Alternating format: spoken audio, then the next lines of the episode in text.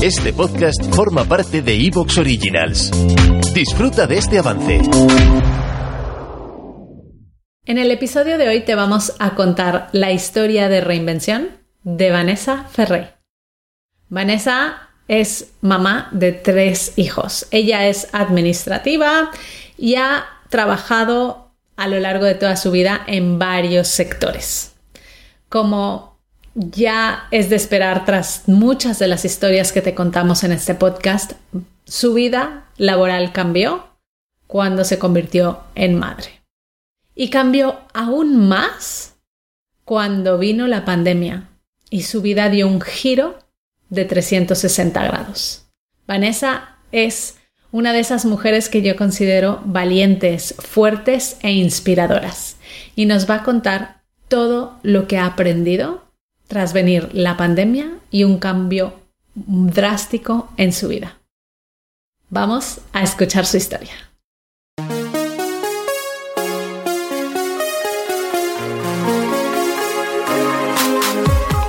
Bienvenida a Madres Reinventadas, presentado por Billy Sastre, un podcast para madres que están redefiniendo el concepto de trabajar sin renunciar a su vida familiar.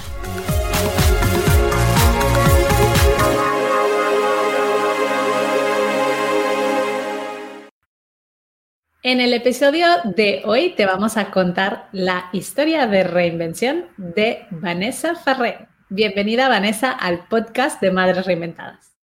Muchas gracias, Billy. Para mí es un orgullo estar aquí en el podcast y bueno, que siempre estoy muy agradecida a Mamis Digitales porque bueno, mm, me siento que habéis sido una, una palanca de empuje a mi, a mi profesión. Pues estamos muy contentas de tenerte aquí y de poder contar tu historia. Ah, pero vamos a empezar por lo más importante y eso es cómo se llaman tus hijos y qué edades tienen. Pues tengo tres peques. Tengo una nena de nueve años que se llama Lucía tengo un nene que se llama Oliver, que tiene siete añitos, y luego el pequeñín Gabriel, que tiene cinco. ¡Wow! Nueve, siete y cinco. ¿Estás ocupada, eh, Vanessa? Sí. sí, la verdad es que sí. Bueno, pues vamos a que nos cuentes un poquito cómo ha sido tu eh, reinvención, tu proceso de reinvención, tu historia laboral. Así que cuéntanos a qué te dedicabas antes de ser madre. Pues mira, antes de ser madre, eh, yo estudié administrativo y trabajé en una empresa de compra-venta de alimentación en Mercabarna durante un par de años, pero bueno, no me realizaba del todo el estar ahí. Entonces, bueno, viajé por España, estuve viviendo en varios sitios y he trabajado en miles de sectores diferentes. he estado en hostelería, he estado en automoción, eh, pero bueno, no me ha acabado de cuadrar en ningún sitio en especial. Luego volví a Cataluña, que es donde, que es donde vivo, donde estaban mis padres, y teníamos un restaurante familiar. Y ahí estaba trabajando de sol a sol. y, pero bueno, mmm, formándome, ¿no? La vida te, va formando en diferentes eh, sectores y, y, bueno, luego mmm, estuve trabajando también de operaria de automoción durante mucho tiempo y bueno, mm, luego ya me junté en pareja y decidimos tener niños y ahí fue un poquito más difícil.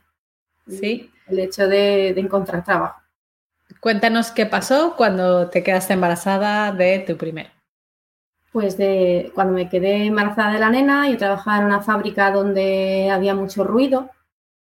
Eh, entonces las, las, chicas que se quedaban embarazadas pues bueno, por salud también de la, de la futura mamá, pues nos sacaban de ese puesto y, nos ponían en otros puestos donde no había ruido, había eran más temas administrativos porque yo estaba en el departamento de calidad.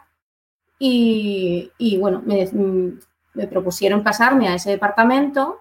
Yo dije que sí, pero que cuando fuera mamá, que, que me gustaría hacer una reducción de jornada para poder cuidar de la niña y demás. Bueno, ¿para qué dije nada? Ahí abrí, abrí un melón. Eh, yo, claro, yo quería preparar el terreno para luego no encontrarme una sorpresa de que me dijeran que no y, no pudiera ver a mi niña tener que delegarla a los abuelos todo el día, etcétera. Bueno, como ya sabía experiencia de compañeras que les había pasado lo mismo, pues entonces ellos decidieron mm, cesión de contrato. Eh, en mitad de mi embarazo eh, me echaron a la calle. Eh, Y así me quedé, sin trabajo. Entonces, bueno, la primera experiencia de, ser mamá primeriza y encontrarme con todo esto ya fue un shock bastante grande.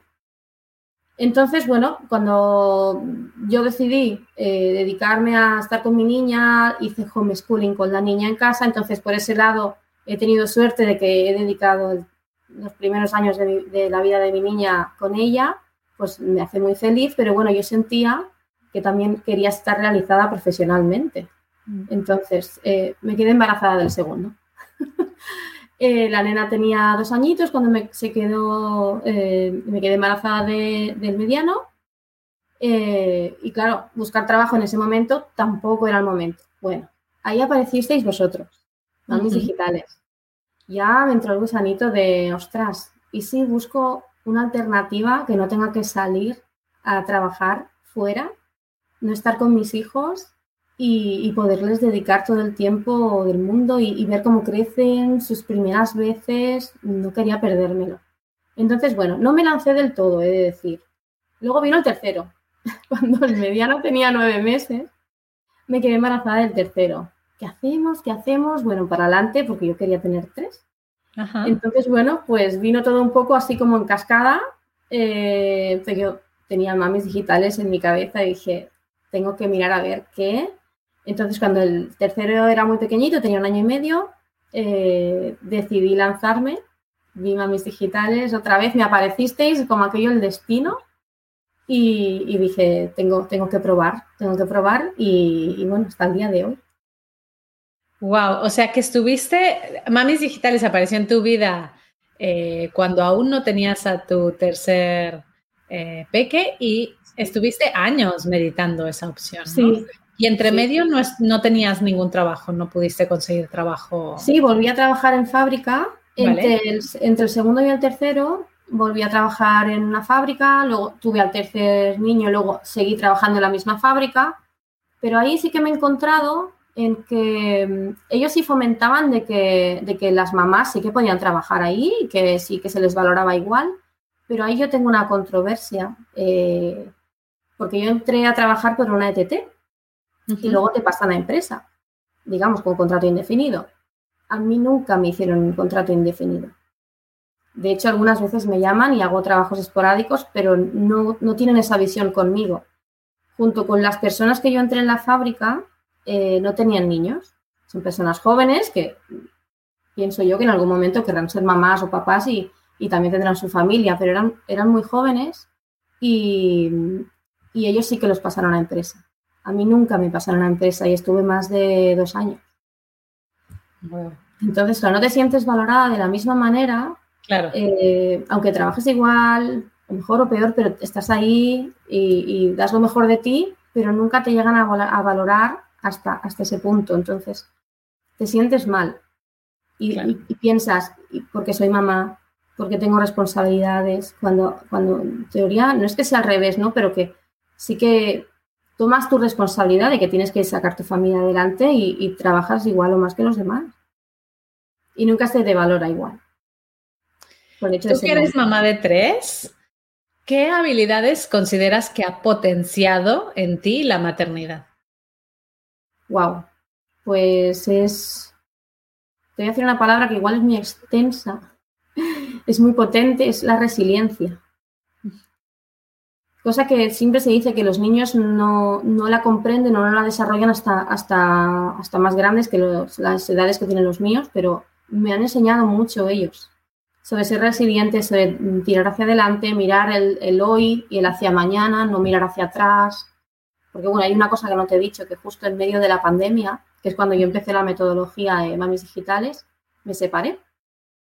Y bueno, fue una separación bastante Em, complicada, lo está siendo todavía, que hace ya más de dos años, pero bueno, me quedé con la custodia del 100% de los tres y vamos, pero para todo, eh, física y económicamente, para todo, estoy yo sola ahora mismo y, bueno, la resiliencia que me han enseñado ellos en estos dos años y, algo eh, es la que yo he cogido para tirar hacia adelante y, además con las herramientas que tengo a, mi alcance con mamis digitales y todo lo que he aprendido durante este tiempo, eh, para mí es oro puro.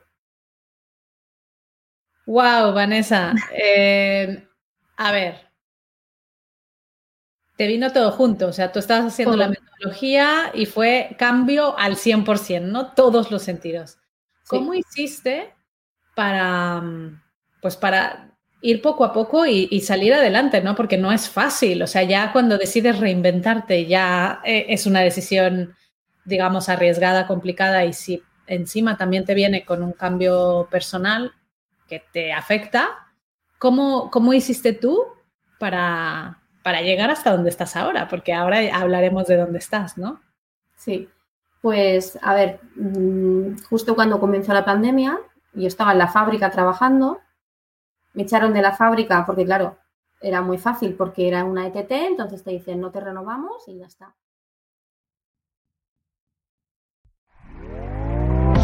¿Te está gustando lo que escuchas? Este podcast forma parte de Evox Originals y puedes escucharlo completo y gratis desde la aplicación de Evox. Instálala desde tu store y suscríbete a él para no perderte ningún episodio.